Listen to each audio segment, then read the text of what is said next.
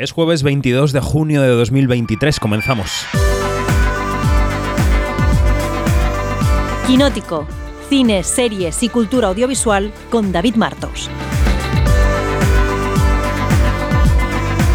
Quinótico.es Es verano, oficialmente, desde ayer, y esa es la mejor noticia para ti, seguramente de todas las que te vamos a contar en este episodio semanal de Quinótico. Quédate con eso. Hoy debatiremos mucho sobre Jennifer Lawrence, que estrena película Sin malos rollos. Es su comeback a la comedia gamberra y nos vamos a preguntar cuáles son las hechuras de una estrella, hasta dónde llega su poder, si va a poder arrastrar a los espectadores a las salas. Nos vamos a preguntar, por ejemplo, si hay ciertas generaciones que la conocen por el nombre o por la cara o si han visto sus películas. Es un tema muy interesante, más de lo que pueda parecer, porque en un mundo con cada vez menos referentes, también en el audiovisual, no convendría que perdiéramos los que ya tenemos. Hoy, Jennifer Lawrence, la ganadora del Oscar, heroína o villana del comeback. Soy David Martos y esto es Quinótico. Esto que escuchas es el Quinótico Semanal, el episodio de podcast de cada jueves. Vamos por el 367. Ya sabes que puedes encontrar todos los contenidos de Quinótico en quinótico.es, la primera con K y la segunda con C. Allí hay noticias, reportajes, entrevistas, más podcast, información de taquilla, Ahí te puedes apuntar gratis a nuestra newsletter diaria y también puedes suscribirte, porque en Quinótico creemos que un periodismo de calidad sobre la industria audiovisual debe ser un periodismo bien financiado y principalmente por las lectoras y por los lectores. Así que si quieres ser parte de la comunidad Quinótico, ya sabes, quinótico.es o puedes seguirnos en nuestras redes sociales. Estamos en todas, así que elige la que más te guste. La primera entrevista de hoy, porque tendremos dos, es con Mickey Esparvé, el protagonista de Una vida no tan simple. Es la nueva película de Félix Vizcarret, que pasó por el Festival de Málaga y que se estrena este viernes. Esparvé interpreta a un arquitecto que empieza a mirar su trabajo y a su familia con cierta extrañeza porque se encuentra atascado, frustrado. Eh, su vida está lejos de lo que él esperaba y con esta premisa nos sentamos con Miki. Escuchamos cómo suena Una vida no tan simple, en la que también están Ana Polvorosa o Alex García, que se estrena este viernes 23 de junio y después, pues eso, la entrevista con Miki Esparvé. Venga, vamos a vestirnos. No te escondas. Sí, uh, qué susto. Venga, vamos a cruzar. Dime, dime. Vamos a cruzar, cariño. Perdona, perdona. Que ya estamos cerquita. Venga, venga, venga, venga, venga. Buenos días. Sí, oye, bueno, hemos llegado un poquito. Nada, nada. Bravo, ¿eh? Así me gusta.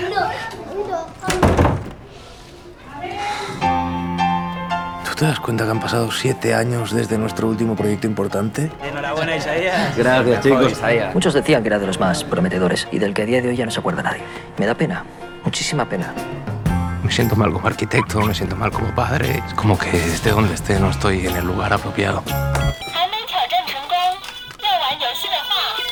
还 Estamos con Miki Esparvé, el protagonista de Una vida no tan simple. ¿Qué tal, Miki? ¿Cómo estás? ¿Qué tal? Muy bien. ¿Qué tal? ¿Qué tal? Todo bien. Pues bien, bien, bien, bien. Hablando de una peli que se estrena este viernes, eh, película de Félix Vizcarret que vimos en el Festival de Málaga.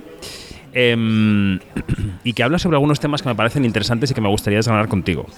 Em, es que son temas muy profundos porque afectan mucho a la gente que, que hoy, como comentábamos fuera de micrófono, habla de los problemas del primer mundo, ¿no? Eh, por ejemplo, las expectativas en la vida, ¿no? Lo que esperas de ti mismo. Mira, hubo, hubo... ¿Te vas? Chao, querido. Perdón, ¿eh? Estamos diciendo adiós a Alex García, que se va en chancla. Efectivamente, coprotagonista de la película. que mm, sí, estoy totalmente de acuerdo contigo. Una terapeuta me dijo una vez, está bien tener ilusiones, no está tan bien tener muchas expectativas, porque expectativas igual a frustración, si te fijas. Y es verdad, creo que la peli aborda un momento vital, un punto de inflexión, como puede ser, eh, y esto va muy marcado en, en el cine, en, en la literatura, etcétera, etcétera, con la- el cambio de década, ¿no? En los 40, hay quien asocia la crisis de los 30 al momento de crecimiento previo, pero es verdad que cuando estamos en la década de los 30 creo que también hay algo de todavía podemos hacer muchas cosas, ¿no? En la de los 40 digamos que va más asociado eso de ver el vaso como medio vacío a ratos, pensar que hay muchas cosas que ya no podrás hacer. Tus responsabilidades eh, te obligarán a tener una dinámica de vida en la que tendrás que prescindir de muchas decisiones y en realidad creo que no es tanto así, pero, pero sí es, es asumir que, que los caminos que has tomado en la vida digámoslo al revés, que los caminos que no has tomado eh, no es todo lo que has perdido en la vida, sino que probablemente con los caminos que has tomado has ganado mucho más. Totalmente. Eh, para situar a quien nos escucha, tu personaje es un arquitecto que está casado y que tiene familia y que tiene un despachito que comparte con Alex García y que un día, bueno, no sé si es un día, pero en un proceso, en una sucesión de días, mira alrededor y se da cuenta de que no está donde había soñado estar o donde había se había situado intelectualmente ¿no? al, proyectarse en el futuro. Yo no sé si como con cualquier papel esto es un guion que uno interioriza, aprende y hace, o aquí ha habido algún anclaje personal del que has tirado. Bueno, es que el terreno del que habla es muy reconocible, quiero decir, es muy fácil. Creo que todos, todos podemos conectar y por eso la peli, y eso que da tanta rabia, que es un tópico, ¿no? que es fácilmente empatizable. eh, aunque tenga, yo no tengo hijos, pero quiero decir, vería esta peli y podría empatizar con muchas frustraciones del personaje relacionadas con eso que decíamos, con la proyección, con la estabilidad, con la ambición con e- ese, esa, mm, ¿no? E- e- esa percepción del éxito y el fracaso permanente en la vida que creo que podemos tener todos y todas. Pero, pero en ese sentido, eh, eso es lo que hace que la historia sea tan universal, eh, en este caso en concreto, eh, digo, con, con él. Sí, es fácil. Es fácil conectar con eso porque yo puedo haber estado ahí en momentos concretos, ¿no? Insisto, no tengo el mismo eh, panorama que puede tener Isaías en la peli, pero, pero hay anclajes, claro que hay anclajes. Por eso, por ejemplo, uno de los procesos, este ha sido uno de los procesos más bonitos que he vivido en una peli porque hemos hablado mucho de la peli, hemos hablado mucho de la vida y eso nos ha permitido también agarrarnos a muchas cosas, ¿no? Con Félix, no digo cosas personales, ¿eh? sino como de, de alguna forma eh, intentar eh, dibujar escenarios o situaciones o momentos vitales muy fácilmente reconocibles para ir a trabajar de una forma muy concreta, ¿sabes? Y eso hacía que el trabajo desde este lugar que trabaja Félix, que es maravilloso, que yo tenía mucha curiosidad, porque siempre veía su filmografía y decía, ver, este tío cómo tiene que dirigir actores, porque es muy fino. Entonces eso es lo que para mí eleva el trabajo de Félix como director. Eso es lo que hace que a veces pueda trabajar una historia como esta, eh, en la que puede retratar un momento de crisis vital, pero sin embargo le pone una dosis muy sofisticada y muy elegante de comedia, en la que te saca una sonrisa, no te saca la carcajada porque tampoco se pretendía, pero, pero es, es lo que hace que eleve un poco el trabajo, creo. Él en Málaga situaba la película ya, aparte del terreno personal, en la parte profesional, la situaba en relación con su propia carrera y decía, bueno, es que yo triunfé mm, con mi primer trabajo, tal, fue fenomenal, y luego de repente te das cuenta de que esa curva eh, no evoluciona de la misma manera siempre, sino que tiene altibajos, encuentras otras, eh, otra madurez, otra manera de ver los proyectos. Claro, eh, es que es la vida misma. Sí, sí, 100%. O sea, hay algo, hay algo de lo que hablábamos ahora del éxito o el fracaso, y esto es algo que hemos hablado estos días con Félix. Creo que ya es difícil tener un éxito profesional, puntual, es muy difícil, pero más difícil creo que es como sostener una, digamos, una especie de carrera que más o menos puedas ir encadenando proyectos. Desde el privilegio más absoluto te puedo hablar y también Félix. Eh, y aún así siempre hay altibajos. Quiero decir, tienes que entender que eh, pues terminas de rodar una cosa, igual no tienes nada en, en perspectiva, pero luego de pronto te pueden salir dos proyectos seguidos. Y claro, vivir en esa especie de precariedad permanente, ¿no? De, sobre todo precariedad. No me refiero en, lo económico, que aquí cada uno, si, si vas más o menos trabajando, pues tienes que hacer un cojín e intentar tirar de ahí, pero me refiero más a una especie de gestión de las ilusiones y de la proyección personal y del ego, que es complicado. Estoy totalmente de acuerdo. Y luego está eh, la, definición del éxito, porque tu personaje en la película descubre o va descubriendo que una rutina que despreciaba o, una, un contexto vital que creía que le encerraba, al final contiene lo que más le llena, ¿no? Y eso quizá en lo profesional también puede ser así, ¿no? Tú te puedes pensar, bueno, pues yo quiero eh, protagonizar una película que llegue a los Oscar y que me den el Oscar y, y- que me lo dé Brad Pitt y que todo vaya genial. Y eso está muy bien, pero el disfrute del trabajo más pequeño o diario de una obra de teatro que va bien, por ejemplo, la que estás en Barcelona, puede ser una fuente de disfrute y de realización personal y profesional muy grande, ¿no? Mil por cien. O sea, hay una. El otro día una periodista me decía que un colega suyo la, la abordó, que le va muy bien, ¿no?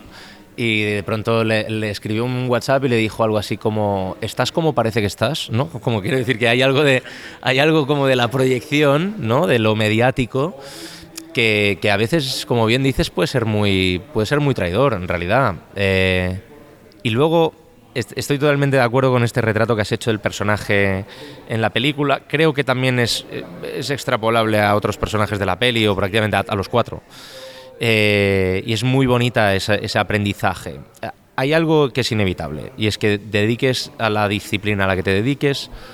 Vivimos en un momento vital en el que estamos muy expuestos, en el que asociamos igual una felicidad muy superficial, pero disfrazada de realidad, en redes, etcétera, etcétera, en la que todos y todas contribuimos, en parte, en mayor o menor escala, hay que más que menos, pero, pero que es, es jodida, porque en realidad no nos, no nos estamos educando en la tristeza, en las flaquezas, en, en los fracasos y es en ese error y, y, en esa, y en esos pequeños fracasos diarios y cotidianos y constantes en los que hay un crecimiento y un aprendizaje, y es así. Eh, también es verdad, y esto lo he dicho mucho en esta promoción, pero es así, cuando uno aborda estos momentos vitales, tiene que asumir esas desilusiones, si quieres, etcétera, etcétera, esa, esa especie de, de, de, chequeo del ego, sobre todo dedicándonos a lo que nos dedicamos, si tienes la suerte de poderte pagar un terapeuta, pues eh, ahí hay mucho trabajo. Creo que Isaías, por ejemplo, tiene la posibilidad de hacerlo, pero no está preparado para poder ir a un terapeuta hasta el final de la peli. Cuando donde termina al final de la peli, igual a, a partir de ahí sí que podría empezar a hacer algunas sesiones. Para la secuela, ¿eh? Exacto, exacto. Eh, y, la, y, y, lo que decías del acierto y del, y del error eh, también se podrá aplicar, supongo, a tu trabajo como actor, ¿no? Y a la selección de proyectos. Yo repito mucho, igual que tú repites en la promoción, yo repito mucho una cosa que me dijo una vez en una entrevista a Pierce Brosnan cuando le preguntaba por algunas de las películas que ha hecho y que claramente son de muchísimo presupuesto, pero de baja calidad, ¿no? Y entonces decía, mire, yo hago películas que me gustan y otras para pagarme la piscina. Y eso hay que tenerlo en cuenta, ¿no? Eh, ¿en, ¿en, qué punto de tu carrera estás en ese sentido? Es decir, eh, si llega una película de un director más o menos reconocido, con un reparto sólido, ¿te puedes permitir el hecho de evaluar el guion y decir, bueno, pues no me gusta, no lo hago? ¿O hay que seguir trabajando porque es la única manera de que al final lleguen los proyectos soñados, ¿no? El hecho de mantenerse trabajando en películas que a lo mejor no te alimentan el alma, pero te alimentan un poco más la, cuenta corriente y la hipoteca, ¿no? Mira, ah, perdona, voy a hacer un pequeño inciso con otra anécdota que, leí una vez de Michael Caine, que, que de pronto le, le, preguntaron algo similar. Le dijeron como de, no, usted con la carrera que tiene, tal, ¿por qué dijo que sí a tal película? ¿no? Y él respondió algo así como, ¿Le gusta la casa donde me está dando esta entrevista? Sí, pues esa, esta casa se compró gracias a aquella peli, ¿no? En mi caso no he comprado ninguna casa con una peli, ya te lo digo. No, eh, mira, yo aspiro, eh, y ese es el, uno, de los aspectos de sentirte más realizado en nuestro oficio, al menos para mí, es, esto es algo muy personal, ¿eh? Pero yo, mi balance para saber si estoy donde quiero estar o tengo que estar es cuando eh, gran parte de lo que hago, un gran alto tanto por ciento de la producción que genero eh, son, son teatro, series, pelis que yo consumiría como espectador. Sí, para mí ese es el baremo. Si yo esta peli la vería, por ejemplo, ¿sabes lo que quiero decir? Entonces, es, ese para mí es un poco el, el, la forma de, de, de intentar encontrar un equilibrio las variables a la hora de aceptar un proyecto son muy distintas. Si es verdad que estoy en una, posición, primero, de privilegio por tener trabajo. Eh, y después por poder empezar a seleccionar algunas cosas más, otras menos, porque no olvidemos que no nos podemos hacer una carrera medida. Es imposible hacerte una carrera medida, pero creo que prácticamente nadie se puede hacer una carrera medida, incluso grandes figuras de nuestro cine. ¿eh? Eh, básicamente porque no escribimos, producimos, dirigimos, interpretamos. Es, primero que sería muy egocéntrico y segundo porque no, no hay muchas variables que no dependen de ti. Entonces, dentro de todo aquello que te pueda llegar o que puedas hacer prueba para acceder, etcétera, etcétera, cuando se confirma que puedes acceder al, al, proyecto, entonces hay muchas variables encima de la mesa. Si hay una cuestión de necesidad, tendrás que hacerlo, eso ya te lo digo. Eh, y luego, si es una cuestión de placer, a veces es que es tan... A veces puede ser trabajar con un director, una directora que te apetezca mucho, aunque el proyecto igual no te vuelva tan loco como otras películas que haya podido hacer. A veces es un reparto, a veces es una historia, a veces a veces es como, es que pueden ser el momento vital en el que te pille. Mira, Félix me, me propuso esta peli en 2017. Después de verme en teatro en el, en el Kamikaze, tuvimos una reunión. Y yo lo he dicho en muchas entrevistas, pero es verdad, si yo hubiese rodado esta historia con 35, lo habría contado muy distinto de cómo la conté ahora, años después, por cuestiones de preproducción y tal, que te voy a contar. Y creo que hay algo muy ligado a la experiencia, ya la habría hecho entonces, ¿eh? Eh, o sea, seguro, pero hay algo muy ligado a la experiencia, a los momentos vitales. Igual hay proyectos que habría hecho con 30 que ahora no haría y al revés, ¿sabes? Es, es un poco líquida la respuesta, lo entiendo, pero es que hay muchas variables. Ahora que citabas esa- ese papel de, de- de hombre orquesta que tendrías que tener para hacer una carrera medida, de escribir, de dirigir, de producir, ¿a ti esto te llama la atención? ¿Tú vas a los rodajes en modo esponja y te empapas de cómo se dirige y de. porque, porque tienes mm, mirada hacia adelante en ese sentido? Sí, sí, me gusta mucho. O sea, desde siempre, ¿eh? creo ya prácticamente desde que empecé, soy muy curioso. Soy muy inconformista, muy curioso.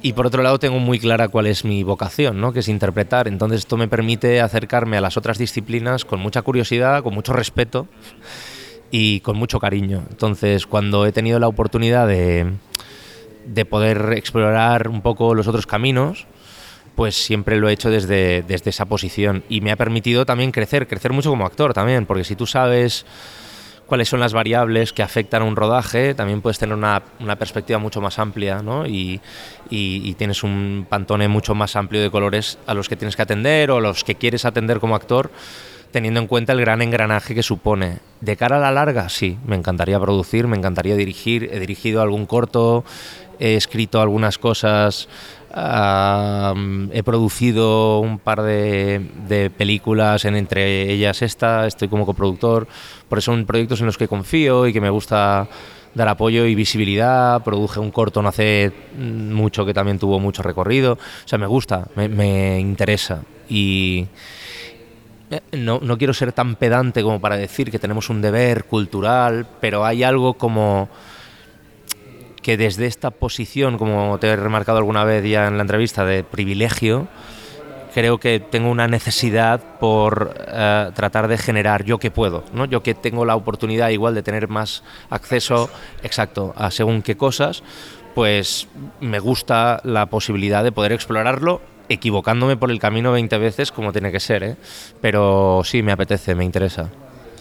Bueno, pues de momento este fin de semana Una vida no tan simple en los cines de Félix Vizcarret, así que ánimo con el resto de la promoción y con, y con el teatro, que luego te vas, ¿no? En el tren hacia... Me voy ahora pitando para Barcelona que tengo función esta tarde, sí. Pues un abrazo, Miki, gracias. Muchas gracias a ti. Quinótico, Observatorio en Bremen.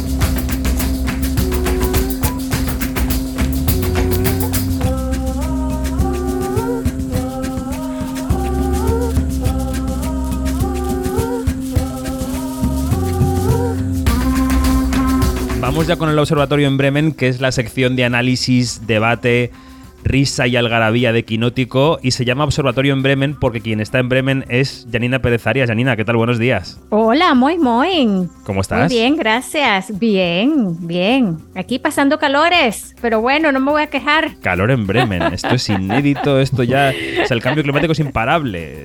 Mm, No sé bien cómo tomármelo. Bueno, eh, yo estoy en Zaragoza porque estoy en La Inmortal, en ese campus de verano que organiza los premios Feroz, y aquí está lloviendo a mares, o sea que no sé muy bien qué es lo que nos quiere decir la atmósfera con todo esto.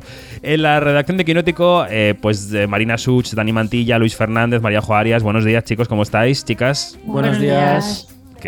Qué coro tan, tan afinado. Muy bien. Hoy arrancamos con la taquilla. El lunes titulaba su análisis eh, semanal Luis Fernández con los malos resultados de Flash y cómo eso deja en evidencia que la taquilla española sigue dependiendo excesivamente de los blockbusters. Lo estamos comentando aquí semana tras semana. De hecho, en el gráfico que publica Comscore en Twitter cada semana también y que compara la recaudación de los cines con la del lustro 15-19, pues vemos que ha habido un mes muy bueno, casi correspondiente con mayo, pero que ese idilio eh, de la taquilla española con la- las películas pues eh, se ha acabado, ¿no? Hemos vuelto a situarnos por debajo de esa media. Y hablamos de recaudación, no de entradas vendidas, porque si hablamos de recaudación tenemos que hablar de inflación, de que los precios probablemente hayan variado en los últimos cuatro años. En fin, ¿cómo están las cosas, Luis? A ver, cuéntanos. Pues eh, como muy bien comentas, ha sido un pequeño tropiezo en la taquilla. No es, no es el peor fin de semana del año. Tenemos que calmarnos un poco. eh, vamos a respirar, vamos a ver cómo, cómo evolucionan las semanas. Eh, la comparativa es un, un 70% de asistencia con el, el 2015-2019, con la media de esos años, que no está mal, pero era lo que, comentaba, lo que adelantábamos ya un poco la semana pasada. La, la mala entrada de Transformers, que ya entraba en un puesto 3, que es muy flojo para la saga, sumado al mal funcionamiento de Flash, que supera por poco el millón doscientos, que es muy malo para una película de DC. Si sacamos los casos de, de Shazam, que es un producto más especial, porque en España no es nada conocido, en general las películas de DC habían funcionado mucho mejor. Incluso eh, Black Adam había entrado con dos millones de euros en la, en la taquilla española. The Flash lo hace con eh, poco más de un millón y es una muy mala entrada. Incluso la media por pantalla es de 1.600 euros, que para un estreno es, eh, de estas características es muy, muy, muy flojo. Y el mal funcionamiento de Transformers y de Flash se suma que eh, las, las, películas que estaban tirando a la cartelera, que podían ser Spider-Man, que podía ser La Sirenita o Fast and Furious, pues ya están en su tercera, cuarta, quinta semana y ya están bajando eh, indudablemente. Incluso en el top 10 seguimos viendo a Super Mario Bros. la película en el puesto 9 de, después de 11 semanas. Se nota que la taquilla eh, pide renovación. Esta semana han entrado otros dos estrenos en el top 10. El mejor después de The Flash ha sido Asteroid City, la nueva película de Wes Anderson, pero que se ha quedado por, se ha quedado por debajo de los 200.000 euros. Unos 200.000 euros que, por ejemplo, sí conseguía con la crónica francesa hace unos años. También era otra época, se estrenaba en época invernal y llegaba al millón de euros. Yo creo que en esta ocasión Asteroid City lo va a tener más complicado. Los mantenimientos en las películas de autor están siendo complicados en general. Hay, suele haber caídas bastante bruscas después de la segunda semana. Y también veíamos cómo entraba en el top 10 Operación Kandahar en el puesto 8 con una mala cifra de 130.000 euros, 544 euros por pantalla. Está costando eh, esta renovación de, la parte alta de la taquilla y cuando la vemos en estas últimas semanas, como con Transformers, Flash y con películas medio autorales, como pues, bueno, autorales como pues Asteroid City o la semana pasada con El Maestro Jardinero, está costando que se mantengan en, esas posiciones. O sea que se estrecha el margen que habíamos establecido, ¿no? Aquí veníamos diciendo, bueno, no, a la gente mayoritariamente le interesan los blockbusters, ahora hay que matizar esa oración y decir que le interesan los blockbusters que les interesan, que no son todos, que son los que consideran que tienen mayor calidad o que les pueden parecer más atrayentes. Claro, esto en Estados Unidos, por ejemplo, eh, Dani, ha habido palos en la prensa americana tanto a Flash como a Elemental, la película de Pixar, que también se estrenaba este pasado fin de semana allí en Estados Unidos. Tú justamente estuviste ayer con los responsables de la película, ¿no? Que estuvieron en España. ¿Ellos qué dicen sobre estas críticas que está llevando la película? Pues eh, están confundidos y un poco dolidos desde la reacción que hubo en, en Cannes. Y el futuro es incierto, porque es cierto que eh, Pixar se ha visto envuelta en una situación extraña en los últimos años a partir de la pandemia, que se decidió estrenar tres películas directamente en Disney Plus. Se volvió con Lightyear, que fue una decepción y que fue un error. Y ahora Elemental ha conseguido el peor estre estreno eh, en la historia de, de, Pixar, que se dice pronto. Eso por un lado. Y por, lo, por otro tenemos el, mezo, el melón de DC, que hay gente que ha vuelto a hablar de Black Snyder este fin de, este fin de semana y yo no podía más. Era como, por favor, de no, Zack que no Snyder. esto. Has mezclado Black Adam con Zack Snyder. ¿He dicho Black Snyder? Sí. Pues es que ese es el efecto que provoca en mi mente eh, todos los dramas de DC, terror, pánico. Eh, recordemos que los datos en Estados Unidos de Flash han sido ligeramente superiores a un fracaso histórico como fue Green Lantern con Ryan Reynolds y son datos muy, muy decepcionantes y que demuestran que la marca DC está en crisis absoluta y que tiene una papeleta muy complicada por delante la nueva dirección de, de los estudios porque le quedan dos películas eh, de la anterior dirección eh, como son eh, Aquaman, Aquaman, 2 y um, Blue Beetle. Y incluso había gente que decían que deberían marcarse un Batwoman no estrenarlas o llevarlas a Max directamente para que no se acumularan los titulares de decepción en taquilla, decepción en taquilla. Claro, para no y para que en hubiera la miseria. un descanso. Exacto, uh -huh. y para que hubiera un descanso real entre una etapa y otra de DC. Que ahora mismo, por cierto, el pasado fin de semana en Los Ángeles estaban haciendo los castings para los nuevos Superman y Lois Lane. Aquí la, la rueda no deja de girar. No, no, no. La fábrica de chorizos exactamente nunca deja de producir en serie. Bueno, y mientras las plataformas siguen eh, buscando su sitio, eh, Netflix anuncia nuevo sistema de medición y aparte el pasado fin de semana estuvo en Sao Paulo la plataforma en su evento To Doom. Eh, que ya sabéis que corresponde a ese sonidito que sale con la N roja cada vez que veis una serie o una Tudum. peli. Eso, exacto, gracias, la banda sonora. Eh, un evento para los fans que abrió así Chris Hemsworth. You know, after after two years of this global fan event taking place virtually, I know I can speak for all the guests that we have here today. Que claro, el aplauso, la gente rugía allí, los miles de fans, cuando vieron aparecer a Thor, que bueno, pues estaba allí para recordar que el primer, que es el primer To Doom presencial en tres años, y confirmaba que habrá Tyler Rake 3 después de presentar la 2 hace dos días. Eso fue el evento, ¿no, Luis? Quiero decir, una sucesión de confirmaciones de secuelas, de baños de masas. eh, estaban allí mis actores de mi, de mi serie para planchar, que es Never Have I Ever, eh, que es Yo Nunca. En fin, mucha chicha no había, ¿no, Luis? No, re- realmente eh, era un, era un escaparate para, para Netflix. Eh, si hace unas semanas veíamos, por ejemplo, como eh, las eh, compañías de cine hacían sus upfronts presentando a los exhibidores cuál es el producto que van a sacar en los próximos meses, sacando los trailers, Netflix ha marcado un, upfront, un upfront de manual. Eh, ha presentado todo su producto o la mayoría de su producto de cara a 2023 y parte de 2024. Eh, ha invitado a todos los equipos de todas las películas y series.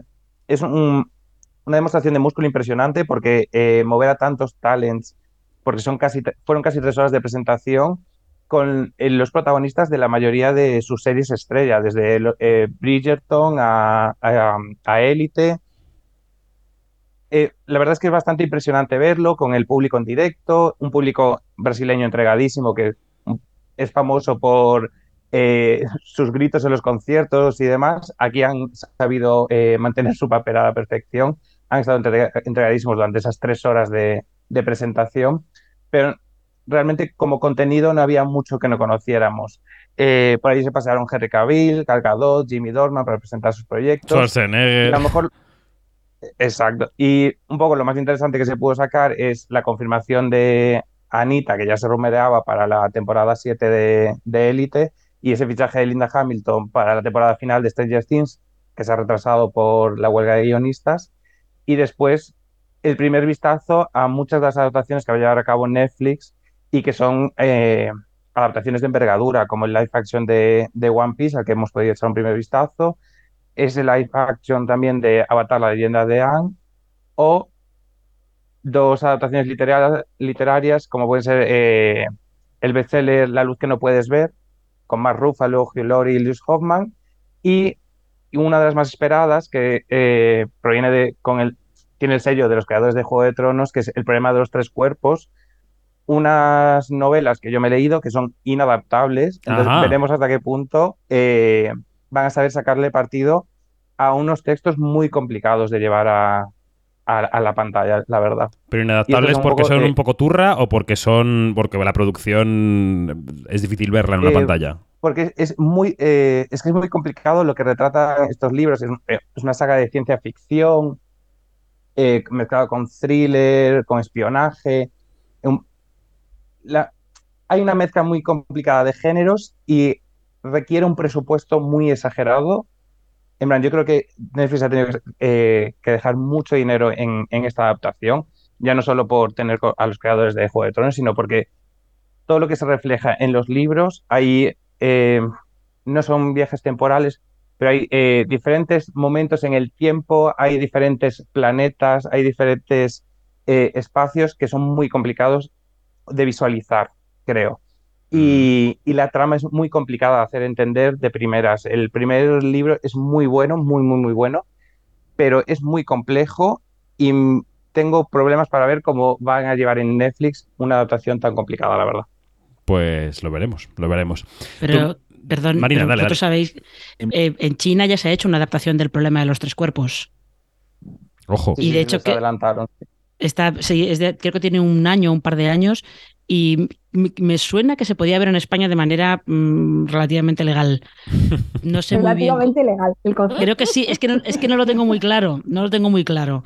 Eh, pero es eso, los chinos ya han hecho esa adaptación.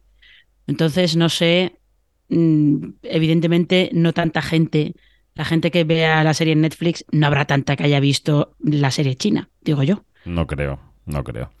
Bueno, mencionaba hace un momento eh, Luis la huelga de guionistas. Eso sigue de fondo en Hollywood. Sigue también de fondo la negociación de los actores, cuyo plazo concluye la semana que viene para ver si renovan o no el convenio colectivo.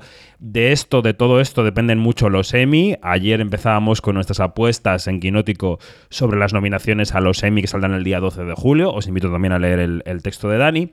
Pero es que Dani eh, ahora va a inaugurar mm, sección nueva en Quinótico que se llama Dani habla con gente.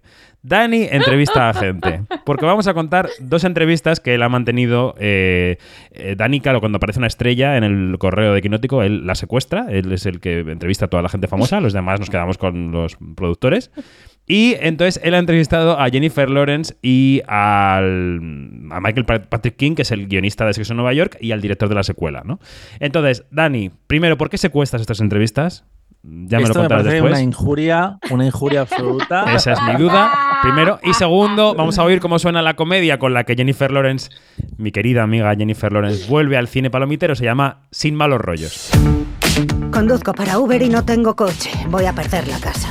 ¿Creéis que a mí me gusta? Mira esto. ¿Necesitas un coche? Sal con nuestro hijo y hazlo salir de su concha antes de ir a la uni. A cambio te daremos un Buick Regal. Sal, entre comillas. Tiene que ser coña, ¿no? No, ¿has visto a sus padres sobreprotectores? Me sorprende que no se lo follen ellos mismos. Estamos preocupados por nuestra hija. Empieza en Princeton este otoño. Oh, lo conozco. Hemos hecho de todo para que salga de su concha. No sale de su habitación, no habla con chicas, no bebe. Cuando dicen salir con él, ¿es salir con él o salir con él? Sí, Salir con él, a tope. saldré con él a muerte. Bueno, Jennifer Lawrence, criatura adorable de la gran pantalla, es una treintañera que necesita un coche para trabajar y ve un anuncio en la prensa en el que, todo muy creíble, unos padres ofrecen un coche a la chica que salga con su hijo de 17, 18 años, ¿no? Que es un nerd, un pardillo y que, y que no, no ha conocido mujer en su vida. Eh, Dani, estuviste con los protas de la peli, con el director. Cuéntanos cómo fueron las entrevistas y luego te pregunto opinión sobre la peli. Venga. Eh, pues te diré que la historia eh, eh, de la película está basada en un hecho real, en un anuncio que se encontró el, el director en Craigslist, que yo creo que es una cosa, eh, un fenómeno muy americano que, en- que en Europa, ni en Alemania ya, ni, ni en España eh, tenemos y que es difícil de, de traducir, pero leyeron esta, his- esta historia y dijeron, Es- "A- aquí hay una mil película". anuncios, Dani. Es un mil anuncios, sí. Es, es como un mil anuncios, prácticamente. Ahí te puedes Pues es encontrar. que de- yo no pensaba que en mil anuncios pudiera haber prostitución, pero bueno, igual es que no. Ah, sí, no eh, sí, sí que hay. Confirmamos que hay. Y aquí se llama Schwarzspread. Ah, pues Bueno. entonces Pero es cierto, pero es cierto que es cierto lo que dice Dani, que, que es muy particular, que es algo muy, Sí, muy sí, sí, americano. Eso sí que es cierto. Oyentes de Quinótico, disclaimer, Luis lo conoce de oídas. Seguimos, Sí, Dani. sí, sí. Ah, total- Totalmente. Estuvieron en, Madrid eh, la semana pasada tanto Jennifer Lawrence como Andrew Barthelman, que es un prácticamente debutante. Él viene de los escenarios de, de Broadway, donde hizo Querido Evan Hansen. Y aquí hace de otro joven nerd que eh, necesita, aunque él no lo sabe, el afecto y la confianza que le va a dar el personaje de, Jennifer Lawrence, que estrena aquí su segunda película como productora, que es una parte importante de su carrera. Recordemos que Jennifer en 2018 dejó a su, a su agencia, que era la CAA, porque sentía que no le pasaba en los guiones adecuados, porque um, querían encerrarla básicamente en franquicias como X-Men o como lo, de, um, los Juegos del Hambre, y le daba la sensación de que se estaba perdiendo la, oportunidad de hacer otro tipo de proyectos, como puede ser la indie eh, Cosway, que se estrenó en Apple este pasado año y que llevó a la nominación al Oscar a, Brian Tyree Henry. Esta película más punk y más comedia, eh, que es Sin malos rollos, y ojo que en el horizonte están directores como Luca Guadagnino, Adam McKay otra vez, con el que ya trabajó en No Mires Arriba, Paolo Sorrentino y Gary Ross, el de um, Sea Biscuit, por ejemplo. Eh, son proyectos además que ella está como productora. Y es que me explicó por qué está en esta nueva etapa en la que no solo actúa, sino que también eh, lleva con mano más férrea sus proyectos. Lo escuchamos. just being able to uh, just be a film nerd and to be a fan you know to say i love this director. I would love to do something with this director. And then finding this script that's really well written and be able to being able to connect those and and just being able to make the things that you know you want to make. In a film like this i was very hands off you know? I i i i just really received an amazing script with a great director attached. So my only job really as a producer was kind of try to was to be a movie star when needed and if there was something ¿Por qué te contaba, Dani? Pues decía que ya le encanta poder ser una friki del cine y decir, mira, es que me encanta este director y me gustaría mucho trabajar con él. Además, eh, contó que en Sin Malos Rollos no había estado muy presente en el día a día del proyecto porque el paquete venía muy cerrado por un, un amigo suyo, Jim Sputitsny, creo que es, es un hombre ucra- ucraniano, así que pido perdón al pueblo ucraniano por lo que acabo de hacer, que es el director de, de Chicos Malos, una comedia muy gamberra adolescente que hizo bastante dinero hace unos años y que también fue guionista jefe de, de The Office. Pero aquí lo interesante y lo que tituló nuestra entrevista con, con Jennifer y con- Andrew fue que ella contó que su aportación más importante como, como productora era actuar como estrella de cine cuando fuera necesario. Si había algún momento donde había tensión creativa entre dirección y el estudio, pues ella cogía el teléfono, llamaba a Sony y, le, y decía, pues hola Sony, soy Jennifer Lawrence eh, y tengo algo que decir.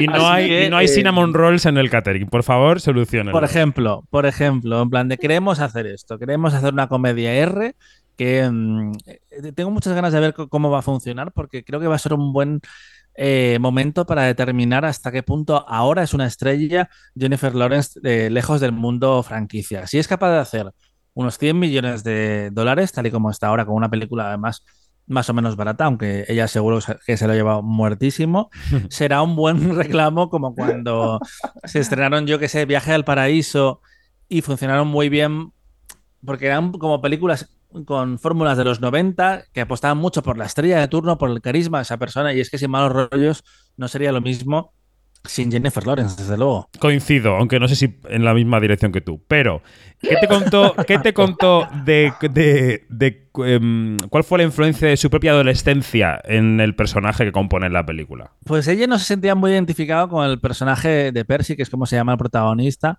porque él tiene 19 años y ella en esa época ya había rodado tres películas, había dejado eh, Kentucky, su Kentucky natal, y se había mudado a Nueva York, donde no conocía absolutamente a nadie, y iba de casting en casting, y la mayoría de gente que conocía, pues era gente de la industria mayor que ella, y estaba un poco perdida. Meses después le llegaría la oportunidad de protagonizar una película llamada Winter's Bone, que cambió su carrera para siempre, porque le dio su primera nominación al Oscar y, y le llevó al casting de Los Juegos del Hambre, donde acabaría siendo Katniss Everdeen, que le empujó a ser la estrella más importante de su generación, porque a veces hablamos de qué es una estrella. ¿Son estrellas realmente, pues, el chico de mm, Los Bridgerton, por ejemplo, René Regé Jean Page? Eh, pues no, no es una estrella. Eh, si te- vas por la calle y le preguntas a alguien, ¿sabes quién es Jennifer Lawrence? Sí sabe quién es. Igual que sabía quién era eh, mm, Scarlett Johansson, que yo creo que es quizás la estrella de la generación anterior que, que nos ha quedado. Yo te diría, Dani, que nos te, quedan. te diría que Scarlett Johansson sí es una estrella, desde luego, y que Jennifer Lawrence es una estrella para, con un cierto corte generacional. Yo no sé Mm. si hay Ah, gente de más de cierta edad que por el nombre sabe quién es Jennifer Lawrence. Pero Puede que aparezca en el hormiguero y que le diga, ah, esta chica me suena que, ha estado- que hace pelis, pero por el- lo de conocer por el nombre, que para mí es algo muy distintivo de las estrellas, mm, no sé si en todas las franjas de edad, no lo sé. No sé, es que piensa que es una estrella de modelo antiguo a pesar, de ser de personalidad 100% siglo Bueno, que ella lo intente muy fuerte no quiere decir que lo haya conseguido. pero bueno. No, pero a ver, Jennifer Lawrence eh, es una estrella a nivel antiguo, me refiero en que su carrera está muy diversificada, no depende, no depende de las franquicias que ha hecho. Ella ha, hecho cine adulto que ha, que ha recaudado muchísimo dinero, como El lado bueno de las cosas o mm, esa película espantosa que a mí no me gusta nada, como La gran estafa americana. Aparte, tiene el Oscar muy joven, tenía cuatro nominaciones, creo que ha dado los, los palos adecuados. Bueno, habla- hablando de palos, ¿qué te ha parecido la película? Pues mira, David, es que odias a Jennifer Lawrence y no está bien odiar y y tener esos sentimientos en tu, en tu corazón. Esa sí, Diré yo que- no, no- no- no puedo decir nada, pues tienes razón. Eh, ya me contarás fuera de micro, porque yo esta historia no la sé, de por qué odias a Jennifer Lawrence. No hay razón, Sí, sí. en realidad. Sí sé por qué a otros directores canadienses en fan terribles. Ah, eso sí. Pero no, No. a Jennifer Lawrence. Eh, mira, a mí me gustaba más el tráiler. Es decir, el de Sin Malos Rollos lo vi, me reí muchísimo y, y me dio muchas ganas porque volvía a esa comedia canallita que yo me, me, mm, crié viendo, como puede ser em, American Pie o todos sus sucedáneos. Pero American Pie era la buena. O de pequeño, ahí cuando la ponían en la tele y yo me hackeaba Porky's. Esta no es eh, película, no es exactamente así, pero yo me encontré una cosa divertida, que a veces está un poco desequilibrada cuando eh, no sabe muy bien si quiere ser salvaje o quiere ser emocional, y creo que esa mezcla no le termina de ser orgánica, pero creo que es una película divertida que permite ver a Jennifer Lawrence como no la hemos visto antes, porque es una tía que resulta muy divertida de forma orgánica, pero aquí lo hace dentro de una historia y tiene un humor físico que yo creo que le viene muy bien a la película. Eh, ¿Será recordada dentro de 23 años como Am- American Pie? No. Eh, ¿Merece la pena ir a verla? Pues yo creo que sí. Mi pregunta es si será recordada dentro de 23 minutos. Es decir, Bueno, eh, de verdad. no, ¿eh? no, no. Al- alguien necesita vacaciones. Te soy sincero. Es decir, más allá del personaje de Jennifer Lawrence. Yo creo. Me gusta mucho la referencia que has dicho de, de Porky's. Porque es que tiene mucho de eso. Tiene mucho de, de, de provocación visual antigua. Es decir, eh, famoso es ya porque ha salido en todas las redes sociales que hay un desnudo integral de Jennifer Lawrence. Se le ve todo en una escena. Eh, además, evidentemente, claro, como tú dices, es una estrella, eso no se produce si ella no consiente, firma, autoriza y conoce y comprende, como debe ser, ¿eh? Pero digo que ella ha buscado eso, ha buscado el humor físico, como tú dices también en la Mm. película, ha buscado el tono canallita, pero esto nos lleva a un momento completamente superado, incluso por las audiencias más canallitas que las hay. Me parece que es una película completamente pasada de moda y con una intención clara por su parte de convertirse en ese tipo de estrella. Yo, mi problema con la película, más que la propia película, que me reí poco, la verdad, es que estaba viendo todo el tiempo el plan maestro, o sea, la, la- la hoja de ruta. Estoy aterrizando en tu vida como estrella del cine canallita. Entérate, aquí estoy desnudándome en una playa. Y eso eh, me pareció eh, ingeniería social menguele. O sea, te lo digo en serio. ¿Pero qué tiene de malo eso? No, no.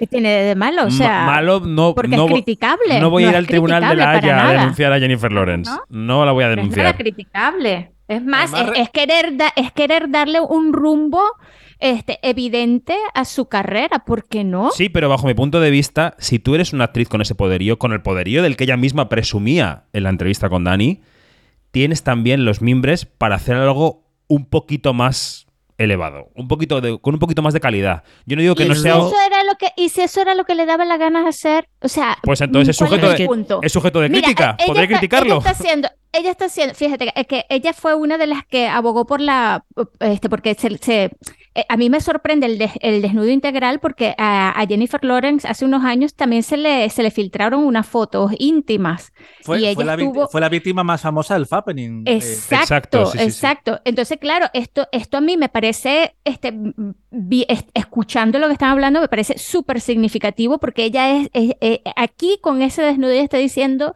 yo tengo el poder. Si a mí me da la gana de desnudarme y que se me vean los pelos del coño y que me los cuenten, pues así lo Pero yo no critico el desnudo. Yanina. Yo no critico Ajá, el desnudo. ahora, Lo que digo Y- es que y la hoja de ponlo ruta, al servicio pues, que no importa. ponlo al servicio de un proyecto cinematográfico que tenga un cierto fondo, que tenga una cierta inteligencia, una cierta sutileza en algún momento. Pero también lo Pero- hace, también lo hace. No en esta película. eh, también está- ella, no en esta película, pero hay de todo. Mira, ella también está detrás de, de- de un documental que, eh, que ella pasó por la alfombra de roja de Cannes con la gente a, la que apoyó para ese documental y ese es un documental que, que, que es de, de X. Este, con una, con una factura este, de, de problemas sociales y todo esto. O sea, este, ella está haciendo lo que se le pegue en gana y a mí me parece súper válido y me parece eh, buenísimo. Pero que, sí, haga. que pueda hacer lo que le dé la gana con su dinero y con quien a quien convenza de que le ponga dinero. Eso yo, eso es por descontado. No quiero que no haga la película, pero una vez que la pone delante de mis ojos como crítico de cine, podré decir que me parece una oportunidad desaprovechada como película. Sinceramente lo Cierto pienso. es, eh, cierto que un referente como Super Salidos es superior a Sin Malos Rollos, ¿vale? Eso hay que decirlo y, y es una película que perdura después de más de más de 10 años. Pero yo creo que sí que Hazte un Booksmart. el- Hazte un Booksmart. Ya. ¿Sabes? Es O que sea, esa película es única. Esa película es única. bueno, pero ella tiene la capacidad de convencer a gente con talento para que se la escriba. ¿Seguro? Y no y ha hecho ahí eso. se agradecía mucho que hubiera una directora detrás. Es decir, se notaba mucho la Sí, mano de una mujer. Wilde. Mm, Sí. Totalmente. Andrew Barcelona, que es un tío interesante, que es muy joven, pero que eh, piensa bien las cosas y las explica muy bien, decía que le parecía que era un momento perfecto para contar una historia como esta, porque hace tiempo que nos preguntamos como sociedad qué pensamos sobre el sexo culturalmente, qué queremos decir ahora mismo sobre el sexo como, sociedad y que decía que muchas de esas comedias sexuales antiguas, como las que hablábamos antes, hablaban de un momento muy concreto en el tiempo, por lo que no han envejecido bien. Y es natural. Y él mismo dice, a ver, que seguramente sin malos rollos tampoco vaya a envejecer bien, porque la comedia tiene que ser, eh, tiene que apelar a un momento cultural y social muy concreto. Y decía Jennifer que cuando ya tenía, era una adolescente y veía películas como American Pie, eh, lo que le preocupaba a los adolescentes de esa época era una palabra, era tetas. Eh, y ahora, en cambio, la generación centennial sí que está más en contacto, o eso dicen, porque yo ya me quedé lejos, con, con la sensibilidad, con las emociones, y, y creo que eso lo representa bien el personaje de Percy. Bueno. Que mm, no es un clásico como Super Salidos. No, Correcto. no lo es. No Pe- lo es. no lo es, no lo es. Pero yo creo que es un buen divertimento y una forma, una oportunidad para ver a, Jennifer López, uy, Jennifer Lawrence desatada. Mira, ojalá, ojalá fuera Jennifer López, ya te lo digo. Hay que avanzar. Eh, Michael Patrick King, también has hablado con, decíamos, el guionista de Sexo en Nueva York, director de la secuela de And Just Like That, que... mm, de la secuela And Just Like That, que estrena ahora segunda temporada, ¿no? ¿Cuándo, cuándo llega o ha llegado la segunda HBO Max? Que estoy un poco perdido. Estos días llegaba, ¿no, Pues ahora mismo eh, puedes dejar de escuchar Quinótico y darle el play porque desde el 22 se puede ver Así arranque me gusta. de la segunda temporada de esta continuación. Pero Invitando a la gente a que termine- vea el pause. Perfecto. Exacto, no, no, esperad a terminar el podcast, Eso. no seáis ansias. A, a pesar de que tengo buenas noticias, y es que creo que la segunda temporada de Angels Like That es mejor que, que la primera. Está más relajada, porque la primera tenía que, uno, responder a lo que había pasado en la serie, que es cierta muerte, que no vamos a spoilear si no os habéis enterado ya, pero no sé dónde vivís, si no sabéis quién se muere en la primera temporada. Eh, y por otro lado, eh, tenía que responder como a llevar al universo de Sexo Nueva York a 2021, donde la diversidad es muy diferente, que era una asignatura pendiente en Sexo Nueva York, y em, parecía que la primera temporada estaba tratado un poco mm, como si fuera cosmético. Cada una tenía su propia amiga racializada, entre comillas, ya sabes, Janina, que racializados somos todos. Tal cual. Pero parecía que cada una tenía su, su- su amiga de otra raza como si fuera un bolso. Ahora la serie está más relajada. Y también vamos a tener un chute de nostalgia porque, por sorpresa, va a volver Samantha. Ya se filtró hace unas semanas. Kim Cattrall habrá pedido mucho dinero. HBO se lo ha dado. Y no cruzarse la con nadie en la grabación de su escena, que tenga un tráiler a dos kilómetros del, del rodaje, ¿no? Un poquito. Pero, pero, Exacto, Dani, sí, pero sí. si se, se ha filtrado que es una llamada de teléfono. Es que yo estoy convencida que lo han hecho por inteligencia artificial y todo. Yo quería ver si íbamos a tener un Kalinda versus eh, Alicia Florrick 2.0, donde las actrices que no se soportaban se juntaron por, por última vez y después descubrimos que era mentira, que se había grabado de tal forma para que no compartieran habitación. Mm. Aquí va a ser una llamada, pero es que ni siquiera Michael Patrick King lo esperaba. Eh, fue una sorpresa para él, lo escuchamos. First of all, I love Samantha. I've always loved writing Samantha. I loved write, writing those four original characters. So when we had the opportunity to maybe bring Samantha in flesh back versus in text, I mean, I always wanted Samantha to be in and just like that because she's part of the ladies' lives. So ¿Qué te contaba, Dani? Le pregunté cómo, cómo fue volver a escribir para, para Samantha y, y si eh, hay un escenario en el que o bien vuelve a la serie o bien tiene un spin-off en Londres con, con su vida. Y, y él dice, honestamente, en plan, el futuro de Samantha no lo sé. Es que ni siquiera pensaba que Kim Cattrall iba a volver este año. Le pilló por sorpresa y de hecho lo reescribieron en, en el último momento. Porque mm, en la primera temporada Samantha aparecía en forma de, mensajes y en la segunda había dejado de salir. Había alguna referencia al personaje, pero como tal no veíamos a Carrie mandándose WhatsApps con el fantasma de King Cattrall. Eh, y esta temporada también tenemos otro, otro regreso importante y es que Aidan, el otro gran amor de Carrie, vuelve a aparecer y le pregunté a Michael que por qué este era el momento adecuado. I think when you get to be a certain age and you start to look back at your life, especially after a significant change like a death, you start to think who's important, who was important to me. And so I think I'm sure Carrie at some point thought about Aiden, but from a writing point of view, I knew it was a really fertile area to go into because decía, decía que la primera temporada era como un invierno y lo que íbamos a ver en la segunda temporada era una primavera y que además que mucha gente, es un poco hortera esto, pero eh, Sí. es un poco la forma de resumir lo que tuvo Michael Patrick King. Y es cierto que en el fandom de Sexo Nueva York siempre hubo un debate entre Big y Aidan. ¿Con quién debería haber eh, terminado eh, ella? ¿Cuál era la, la mejor opción para su vida sentimental y emocional? Y ahora vamos a tener una segunda oportunidad de ver, mm, no qué hubiera pasado si le hubiera escogido a Aidan, porque mm, la vida la ha llevado por ahí, pero sí, vamos, es interesante. Yo he visto siete episodios de esta segunda temporada y me he quedado justo cuando aparece Aidan, he visto el primer encuentro y creo que tiene ahí recorrido. La famosa llamada no, la he visto todavía porque va a pasar en el final de temporada. Bueno, pues aquí lo vamos a dejar, lo del rincón de Dani. Hemos hablado con más gente en Quinótico, por ejemplo, con el director Pablo Berger, que el sábado consiguió el premio gordo de la sección Contrechamp en el Festival de Annecy, que es el más importante del mundo en materia de animación. Lo hizo con su película Robot Dreams, de la que ya hemos hablado aquí en Quinótico, y que llegará a los cines en diciembre. Y así de contento estaba. Si los oyentes me viesen, verían una gran sonrisa con dos ojos, sí. Eh, ayer fue una gran sorpresa recibir este premio en Annecy y he pasado la noche feliz, feliz, feliz. Y es verdad que sentí esa validación porque hasta ayer me sentía un poco outsider, pero ahora ya siendo parte, habiendo participado en el Festival de Annecy y este reconocimiento, eh, me parece que mis compañeros del mundo de la animación me han dado unas palmaditas en la espalda. Bueno, la película, Dani, brevemente, yo creo que va lanzada hacia la temporada de premios al menos española y estamos eh, hay que vernos si también optará a los Oscar y de qué manera. Podemos contar aquí desde Quinótico, ya lo hemos confirmado esta semana, que la película se ha presentado a la preselección española a los. Oscar, a pesar de que en teoría no se estrena dentro del plazo porque el plazo de elegibilidad es hasta el 31 de octubre, pero la Academia, tanto española como de Hollywood, permite hacer un estreno técnico en una semana.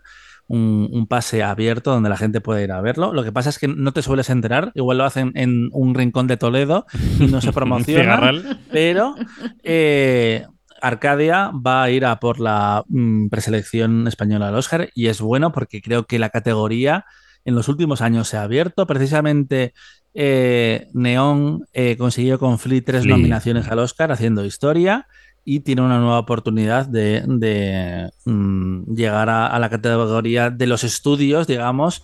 eh, una película pequeña pero impactante y que ha tenido críticas fantásticas en la prensa internacional como es Robot Dreams. Este observatorio se está ya ninizando eh, a marchas forzadas. Pero bueno, no pasa nada. Sigamos. Eh, bueno, no, iba a decir que, mm, que, que tiene posibilidad de Robot Dreams, porque en el fondo hay tres, cuatro películas que podrían optar al, este año a, ser parte de la terna y Robot Dreams podría estar perf- perfectamente entre las tres, cuatro. O sea que bien. Venga.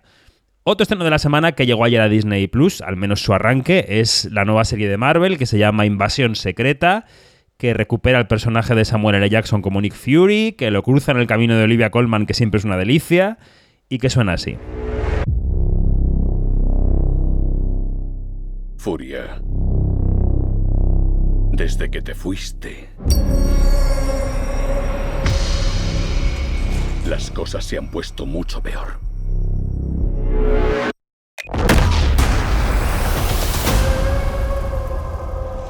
¿Y por qué crees que he vuelto?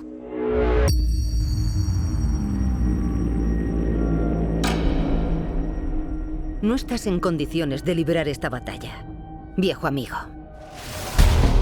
La serie, que además ayer supimos que su intro está hecha con inteligencia artificial, que dio para mucho en Twitter, cuenta cómo lidia Nick Fury con una invasión de Skrulls en el planeta Tierra, que quieren hacerse con posiciones de poder, a menudo mediante acciones terroristas. Mm, ¿De qué me suena esta trama en Marvel? Un poco porque se sienten abandonados a su suerte por los humanos. María Joarias, que estás ahí agazapada entre las sombras como un Skrull, ¿qué te ha parecido lo que has visto? Estaba poniéndome el pijama. Eh, me hace mucha gracia cómo pronuncian los, lo de Skrulls.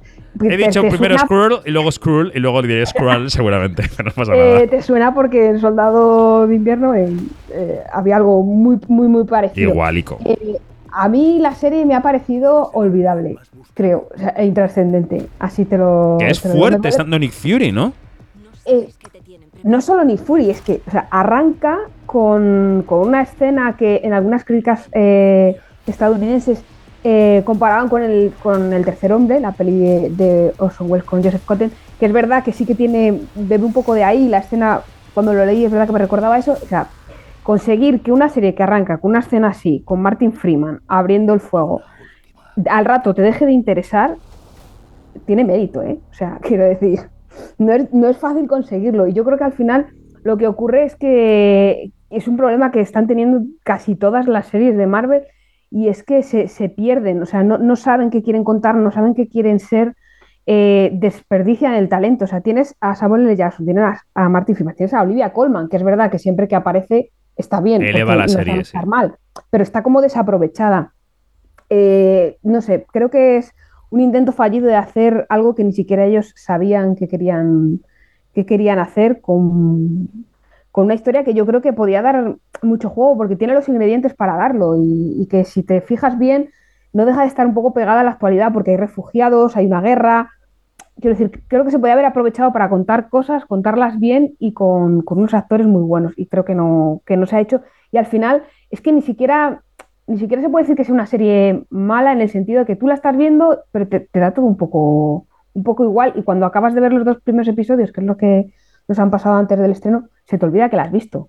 Hmm. Wow. Em, enlazando con lo siguiente que te voy a preguntar, claro, a mí lo que me da la impresión viendo esta serie es que ya hemos visto en muchas series de Marvel ese clima melancólico después del blip de, de Thanos, ¿no? En plan de que personajes que se miran y se dicen, Sí. es que después del blip nada fue igual porque el mundo se ha ido al garete y entonces estoy fatal y desapareció mi madre y murió no sé quién y tal. O sea, todas las series están un poco en esta misma melaza. Y, y llega un momento en que te da un poco igual, ¿no? Que dices, bueno, pues ya está, superadlo, ¿qué? Más, venga, tortas, superhéroes. Aquí, aquí tenían una, una historia que yo creo que habría sido eh, como el- eh, que era el enganche que yo veía y era pues que los Skrulls eh, llegaron a, a la Tierra, contaban con el apoyo de, de Capitana Marvel y de Nick Furia y un poco su resentimiento hacia Nick Furia es que eh, ellos les ayudaron bajo unas promesas y luego Nick Furia se fue a sus cosas, o sea, primero desapareció, luego se fue a sus cosas. Que están muy mal espacio y- explicadas, la verdad. Las cosas Claro, de Nick Fury y- tampoco y- se explican. se, se y se olvidó de ellos. Entonces están muy resentidos y dicen, vale, pues estamos aquí, nos vamos a, necesitamos un planeta y nos vamos a quedar con la Tierra porque no nos habéis dado lo que prometíamos. Yo creo que la historia en sí, o sea, lo que es el argumento, es bueno y podía haber dado mucho más de sí, pero al final se pierde un poco en lo mismo. Y luego viéndola, tampoco tiene sensación de serie, que es una cosa que les pasa mucho a, la- a las producciones televisivas de, de Marvel. Y es que es como una película muy, muy larga, más larga de las que ya estrenan en cine y la han cortado. Y entonces no te da esa sensación de estar viendo una serie con su propio ritmo, con sus. Pues eso, acabar. ya no te digo acabar en alto, que te dejen ahí la semillita para querer ver el siguiente, que eso hay series que no lo hacen y funcionan bien, sino la narrativa es distinta y el lenguaje es un poco distinto. Y yo creo que eso siguen sin hacerlo del todo bien en la mayoría de las series de, de Marvel. Mm. Hoy firmas un artículo en Quinótico en el que hablas del agujero negro de esas series de Marvel. Eh, ¿Cuál es el estado del agujero? ¿Cómo es de profundo y cómo se sale, Mariajo? Mira, yo no sé cómo se sale porque si lo supiese estaría mandándole mi Serías currículum a- Victoria Alonso 2. eh, con gorra incluida. Eh, yo creo que el agujero es profundo y lo que yo intentaba poner de manifiesto en, en el artículo es que, eh, volviendo a un poco lo mismo, ¿no? que las series están mal planteadas de inicio porque no están planteadas todas como serie, con formato serie, y eso se ha dicho muchas veces en la rueda de prensa, no, es que es una como una película, como esta manía que tienen, que me sigue pareciendo fascinante, que en la época en la que estamos y años, tantos años después todavía haya gente que piense que por decir que es una película eh, tenemos que dar por hecho que es mejor, cuando no tiene por qué. Una serie tiene que ser una serie una peli una película. Eh, y luego creo que hay algunas salvables. Es verdad que cada serie de Marvel que viene hace que las que llegaron antes igual te parezcan menos malas o más acertadas, porque claro, las pones en comparación. Y luego yo creo que aquí hay cosas como, hay series como, yo que sé, Bruja Escarlata y Visión, que es de las buenas, por decirlo así. Loki. Eh, por- Loki, porque... Pero es que fueron las primeras. con- y fue la primera y además accidental, porque no era la idea abrir con esa serie, pero bueno, por cosas de la pandemia y los rodajes y tal, se abrió con esa y entonces como que nos prometieron una cosa que luego no se ha cumplido y era hacer cosas distintas. Yo es verdad que como fan del género nunca le he pedido a Marvel que haga cosas distintas, si las hace y funcionan bien, solo le pido que me entretenga y muchas veces no lo está consiguiendo y con la serie especialmente. Luego ya cada uno salvará las suyas. Eh, yo, por ejemplo, a mí Loki, como me gusta mucho Tom Hiddleston, me gusta mucho el personaje de Loki, pues me parece que es una serie que funciona muy bien. Otras series que a lo mejor yo no he conectado mucho, como puede ser si, si Hulk, que- creo que sabe lo que quiere hacer y lo hace bien y tiene su público. O sea, que- Yo creo que estas tres que hemos destacado, Mariajo, tienen algo en común y es que se aíslan de la trama general de los Vengadores y Marvel y tal y cuentan una historia particular con un lenguaje particular y con un género particular. Que te puede gustar o no, puedes en- enganchar Pero son con él apuestas, no. claro, son callejones laterales Claro. que son interesantes, pero no están Exacto. lamentándose por el mismo drama de todo Aún el así- mundo. Aún así, mi conclusión, que llegaba al final del artículo, y esto es spoiler, es que la mejor de todas, desde mi punto de vista, y seguramente hay alguien que no esté de acuerdo, eh, es Caballero Luna, porque creo que Mm. hacía algo muy interesante y es que exploraba una mitología como la egipcia que no estaba hiperexplotada en el, en el universo Marvel y luego aprovechaba a un actor como Oscar Isaac para sacarle provecho. O sea, es que veíamos la mejor versión cómica y dramática de Oscar Isaac en, en un solo, en una sola serie. Luego tenía sus cosillas, ¿no? Pero creo que del conjunto, para mí, es la, que- la, más, Mm. la más acertada y la que explora mejor y aprovecha mejor el material que tiene de, de- de partida. Eh, Pero no, pero no pensáis que también parte del problema es el agujero negro. Es que Mar- a Marvel en, Marvel en realidad le da como urticaria que le diga que está haciendo series. Es que es eso, es que en las ruedas de prensa en las que yo he podido estar, que, que Marina también ha estado en alguna, yo creo, eh, muchos eh, vuelven a eso, ¿no? Lo que decíamos de, no, es que es una... Es como una película, y ellos se refieren un poco a la factura, pero al final no se están refiriendo solo a nivel de producción, que hay, seri- hay películas que ya quisieran el presupuesto o, la, o, la o el nivel de producción de, de algunas series, sino es eh, que no, no terminan de entender que una serie necesita otras cosas que una película no, y que si las aplicas no funciona bien. Y parece que diciendo que, eh, eludiendo el hecho de que son series va a ser mejor y no tiene por qué. Al contrario, de hecho, si no son buenas es precisamente porque quieren ser una película cuando no deberían serlo. Bueno, pues eh, temazo, ¿eh? Temazo también para debatir, temazo que llevamos hoy en Quinótico y que queríamos también sacar en el Quinótico semanal. Y otro artículo que ha tenido mucho éxito esta semana y que lo firma en este caso Marina Such, habla sobre las películas románticas de las plataformas, películas particularmente en España, ¿no? Como reclamo para el público adolescente. Bueno, en España o en el ámbito de los países en español, porque Amazon Prime Video presume de ellas como de contenidos no en inglés, ¿no? Esta semana justamente. Hablamos de Culpa Mía, de Prime Video o de A través del mar en Netflix, que es la, la segunda parte de A través de Mi Ventana. ¿Era la primera, Marina? ¿Era Mi Ventana? Efectivamente. Sí, bien. Eh, bueno, ¿cómo definiríamos este fenómeno eh, y por qué crees que está funcionando tan bien? ¿Y, y qué te dicen ¿no? las entrevistadas con las que hablaste sobre por qué está funcionando tan bien este género? A ver, en realidad este fenómeno no es nuevo porque en los 90 ya hubo una explosión de romcoms juveniles. Lo que pasa es que lo diferente que tienen estas películas románticas que se están produciendo ahora es que en lugar de, por ejemplo, en los 90 o adaptaban libros o hacían versiones de películas clásicas o hacían versiones de historias muy clásicas, pues no sé, tipo, por ejemplo, 10 razones para odiarte con la fiera de con la fierecilla domada, perdón, Mm. y o eh, fuera de onda con, con Emma de Jane Austen y cosas por el estilo. eh, lo que hacen estas, estas películas nuevas es adaptar historias que se publican en Wattpad.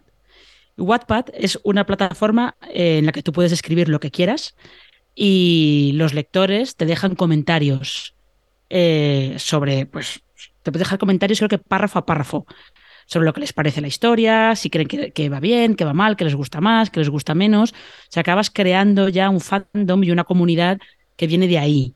Y hay mucha gente que Wattpad lo utiliza para escribir eh, lo que se denominan fanfics, que es ficción hecha por fans de una determinada obra que quiere llevar a los personajes de esa obra pues, por otro camino diferente. ¿no? Generalmente suelen ser, quieren utilizar, eh, quieren llevar a dos personajes de esa obra los quieren, eh, quieren contar una historia en la que son pareja, aunque en, la obra canónica nunca vayan a ir por ese camino, ¿no?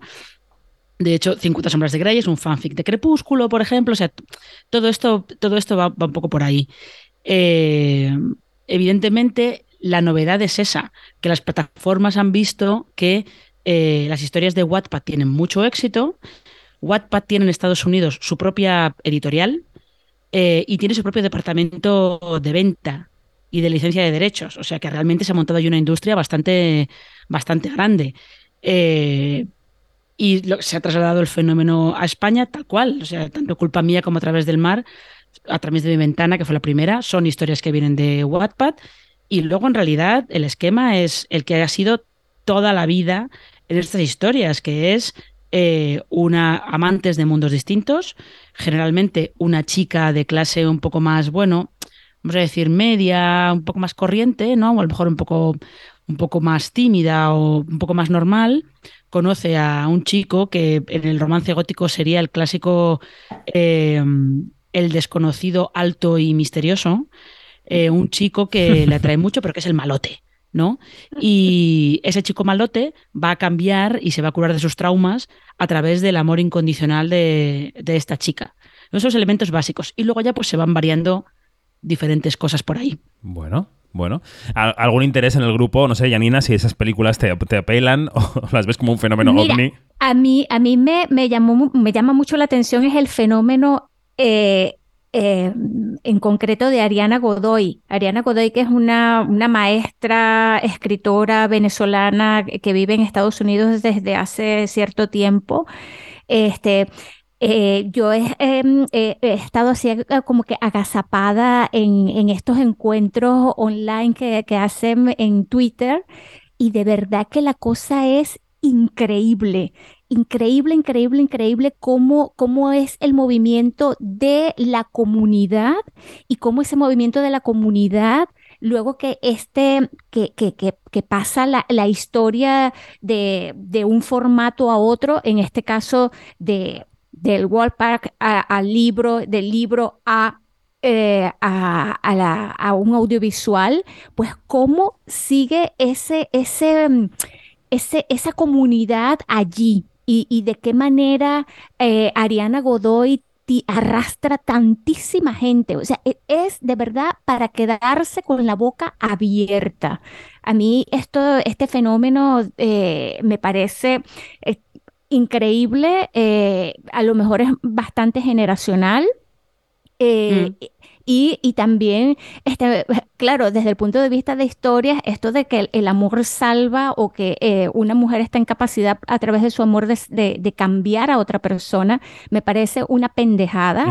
está bien que lo diga y lo puedo decir, pero, este, pero mira, pero todo lo que ha originado y lo que ha inspirado personas como Ariana Godoy me parecen súper valioso.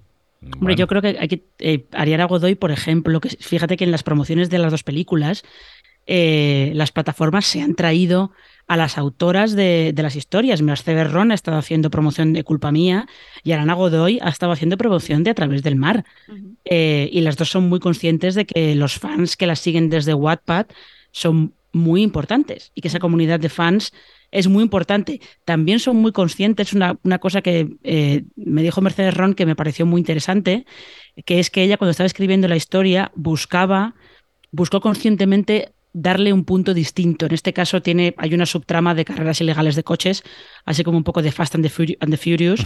eh, quería darle como un toque de thriller y de acción para diferenciarse y porque pensaba que eso también, en el caso de que a alguien interesara hacer una adaptación eh, al cine, pues era más sencillo tener eso para agarrarse también, también ahí. O sea que también son autoras mucho más conscientes de, de la segunda o tercera vida que puede tener sus historias fuera de, fuera de Internet.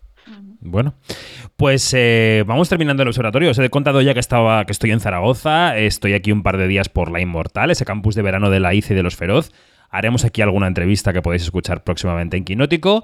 Y hablando del futuro, eh, a partir de hoy, para quienes nos escuchan, y también para vosotros que participáis en este observatorio, aunque algunos se van de vacaciones. a partir de hoy, el quinótico semanal cambia por culpa del verano. Lo iremos contando en nuestras redes sociales. Desde el fin de semana del 1 de julio habrá muchos programas de quinótico en la antena de Onda Cero, aparte de nuestra web. Así que los episodios irán cayendo en vuestro feed a medida que se vayan emitiendo. Habrá mucho quinótico este verano pero desordenado, o sea, no como siempre. Así que la semana que viene, por ejemplo, no habrá programa el jueves, pero sí que habrá ración doble el fin de semana, el 1 y el 2 de julio. Así que semana a semana os iremos contando cuándo aparece Quinótico en vuestras vidas. Yanina, Dani, Marina, Mariajo, Luis, gracias. Un beso. Hasta pronto. No os digo hasta la semana que viene, sino hasta el próximo futuro Quinótico. Adiós. Chao, chao. Hasta luego. Nos quedamos nosotros con otra entrevista. En el pasado Festival de Sevilla hablamos con Chiqui Caravante, que es el director de La Fortaleza. Es una comedia negra que también se estrena este viernes 23 de junio. Los herederos de un difunto tendrán que enfrentarse a un juego para poder acceder a la herencia en una película que está protagonizada por, entre otros, Fernando Tejero o Goya Toledo. Así suena La Fortaleza y después la charla con Chiqui Caravante.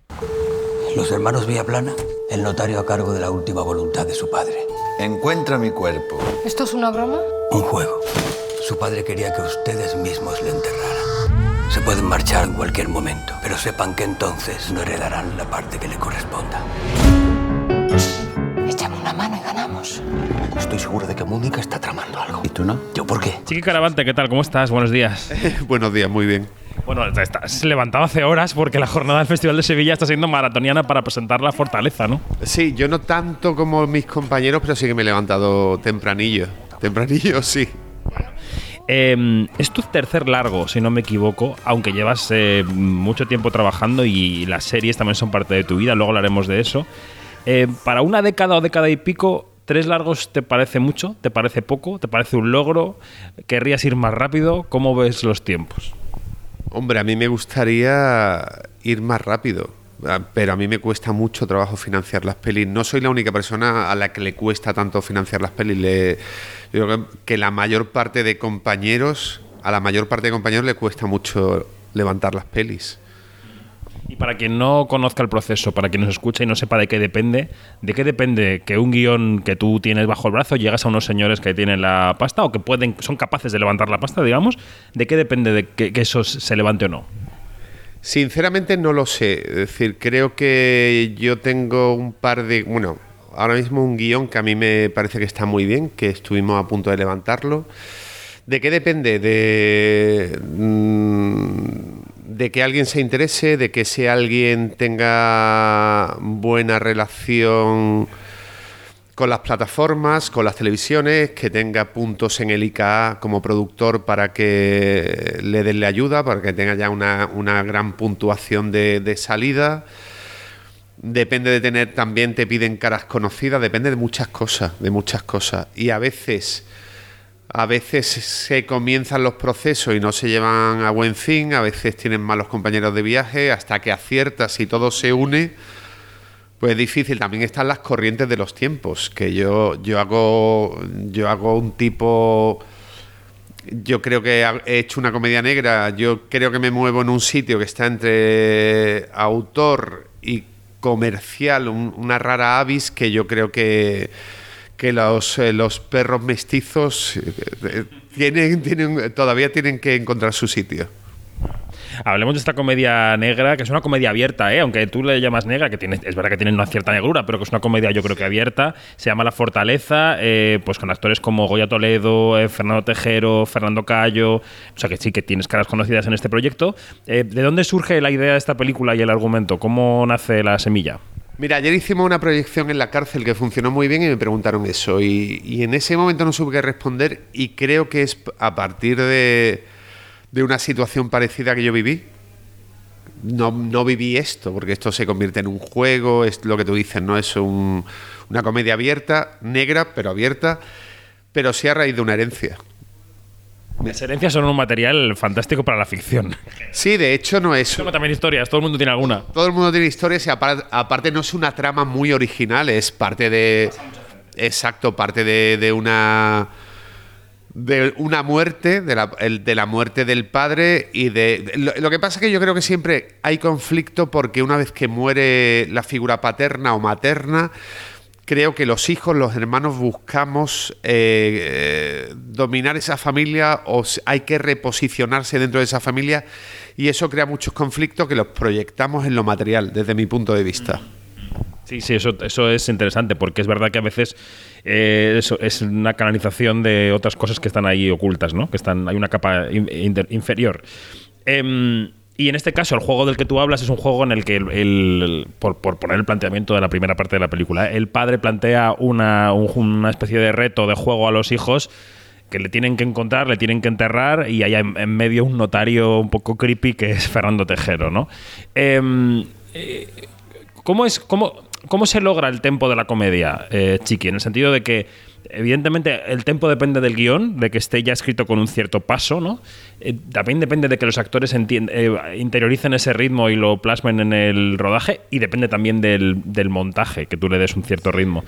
Para ti, ¿cuál de los pasos es más importante si es que hay alguno que realmente marque la comedia? Para mí la comedia es el tiempo, es lo que tú has dicho, es el compás.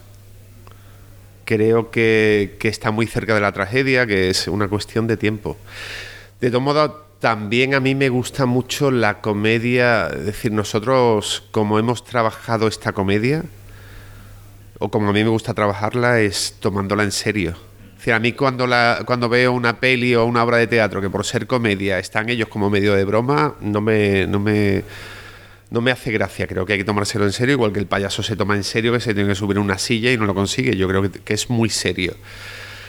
Y con esa seriedad, el tempo, que a veces consigue, a veces no. A veces también lo testas con el público, ¿no? Que parece que te, te funciona una cosa y dices, hostia, no lo he ajustado bien. Para esto, para mí es muy importante ir haciendo proyecciones también. Es igual que yo también hago teatro, es igual que vas ajustando los, los gags o los tiempos en teatro. Entonces, yo suelo hacer proyecciones. Hay que, cosas que consigue, hay cosas que no has conseguido. Yo creo que el material de base, primero que tienes que tener mucha complicidad con los intérpretes para que el material de base sea bueno. Yo siempre digo, tanto en sonido como con la luz y tal, el material de base tiene que ser bueno. Y a partir de ahí, porque no todo se consigue en la postproducción. De cuanto mejor sea la luz, el sonido, el intérprete, todo, más fácil va a ser hacer cositas. Lo otro es una ñapa. No. ¿Y qué- pasó ayer en la cárcel? Eh, eh, ¿Se reían los espectadores en los momentos en los que tú esperabas? ¿O te sorprendieron en algún sitio que tú dijiste, pues aquí yo no daba un duro porque la gente se riera y se rieron? ¿Cómo fue? Yo sinceramente, sí, yo yo, yo yo me pongo muy nervioso con, con mis primeras proyecciones. eh, yo tengo esa sensación que tenía Buñuel de cuando puso el perro andaluz de llenarse lo- los bolsillos de piedras, porque van a decirte que no les gusta, que eres un farsante, que no eres director. Y me avisaron antes de entrar en la cárcel de que el público hablaba muchísimo, cosa que a mí me encanta porque me me- yo durante la película, claro, yo he, estado en proyecciones en el cine en Marruecos e Italia, a mí me encanta porque allí fuma la gente, lo comenta todo, anima, digo, bueno, va a ser así, pero el público estuvo súper atento.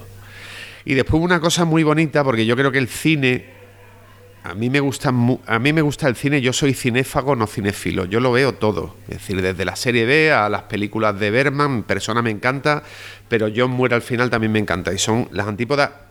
Hago una parte, una de las películas favoritas de Berman era La jungla de cristal. Seguimos.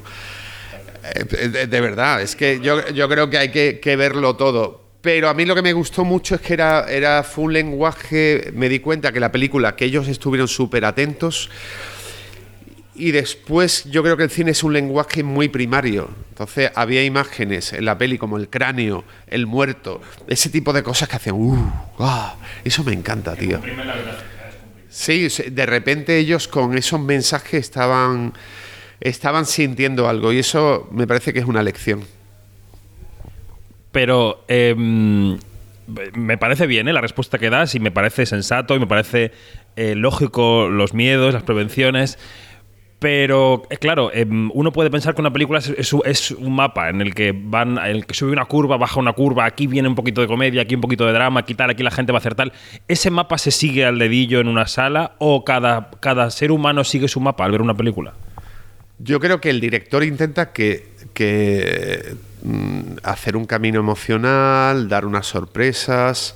Yo creo Yo he hecho tres pelis, mm, bastantes cortos, hago ficción en televisión, en el teatro. Yo creo que el director que te diga que le ha salido perfecto ese camino te miente. Yo creo que es que es, es decir, eh, yo creo que he conseguido muchas cosas. Hay momentos que tú dices, hostia, yo quería un poquito más, quería un poquito menos, y momentos que dices, hostia, me ha salido. Era lo que yo pensaba. Y después que hay una cosa incontrolable, que una vez que una película sale en la calle, tú intentas tenerla en tus manos, dirigiéndola, montándola sobre todo, pero una vez que sale a la calle, yo, yo no sé, no sé, creo que, que- más o menos sé cómo va a reaccionar el público. A mí me sorprendió reacciones, eh, reacciones de ayer que, que yo creo que fueran muy finas, que yo había soltado y que las recogían. Entonces eso me sorprendió, porque pensaba que solo me hacían gracia a mí o que yo soy, iba a apreciar solamente porque yo hay cosas, yo nunca intento imponer nada al montador, pero hay cosas que digo, esto lo va, y, Cristina, mi montadora, me decía, yo no sé si van a coger esto. Decía, vamos a intentarlo, vamos a intentarlo, y hay cositas que lo han, han- han cogido. Entonces eso me, me da mucha satisfacción. Como dices, estás en el sector, en varios campos. Luego hablaremos de lo que haces ahora en televisión. Pero claro, eso te hace, yo creo, consciente de la dificultad del momento para las salas de cine. Esta película va a ir a salas de cine, posteriormente irá donde tenga que ir. Pero, eh, ¿en qué cambia el proceso de hacer cine? Saber que se lanza la película a una especie de jungla en la que se estrenan muchas cosas, en la que el primer lugar en el que se ve está siendo un lugar al que va menos gente que antes. ¿Esto cómo te coloca como director y como creador de una película? Eh, eh, no lo sé, digo, porque a mí me ha costado tanto trabajo levantar cada peli y hacer que se vea. Mm, Yo curro igual, yo, yo sigo trabajando igual. Creo que, es, que, que la comunión que tiene el público en una sala oscura, mm, eh, reunido viendo una ficción que tiene algo que ver con un sueño colectivo, creo que la- es mucho más exigente el visionado en una pantallita, la atención, tener la atención de una persona. Es diferente, es diferente. Creo que es más duro el visionado. Creo que se está. Se está creando mucha ficción y yo mm, hay una, eh, una plataforma que tengo para dormir, sinceramente, que pongo cosas para dormir. Creo que lo hace mucha gente, que te ponen la, la tablet en el.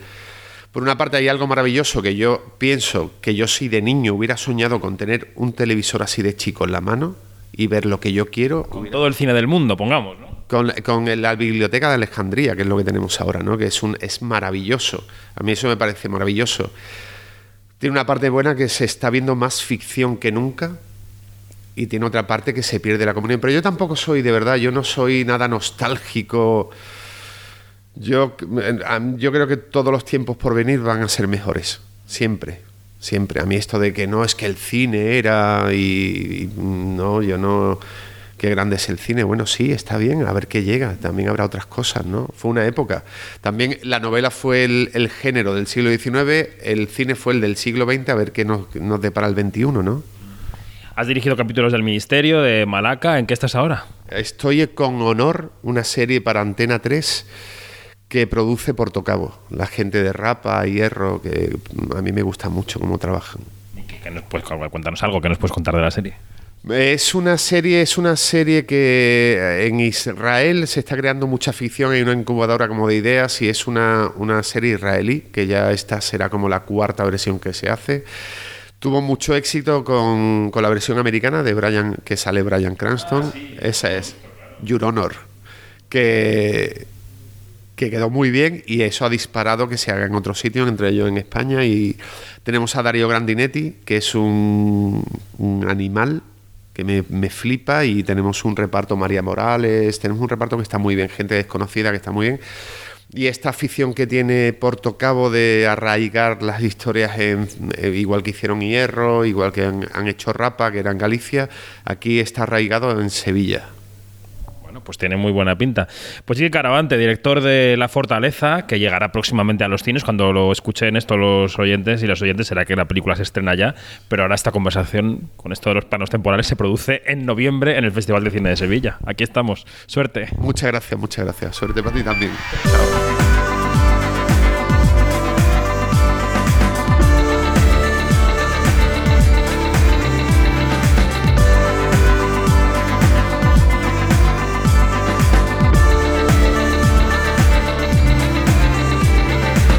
Nos vamos más información en quinótico.es o en nuestras redes sociales donde somos Quinótico, la primera con K y la segunda con C. Buena semana, adiós.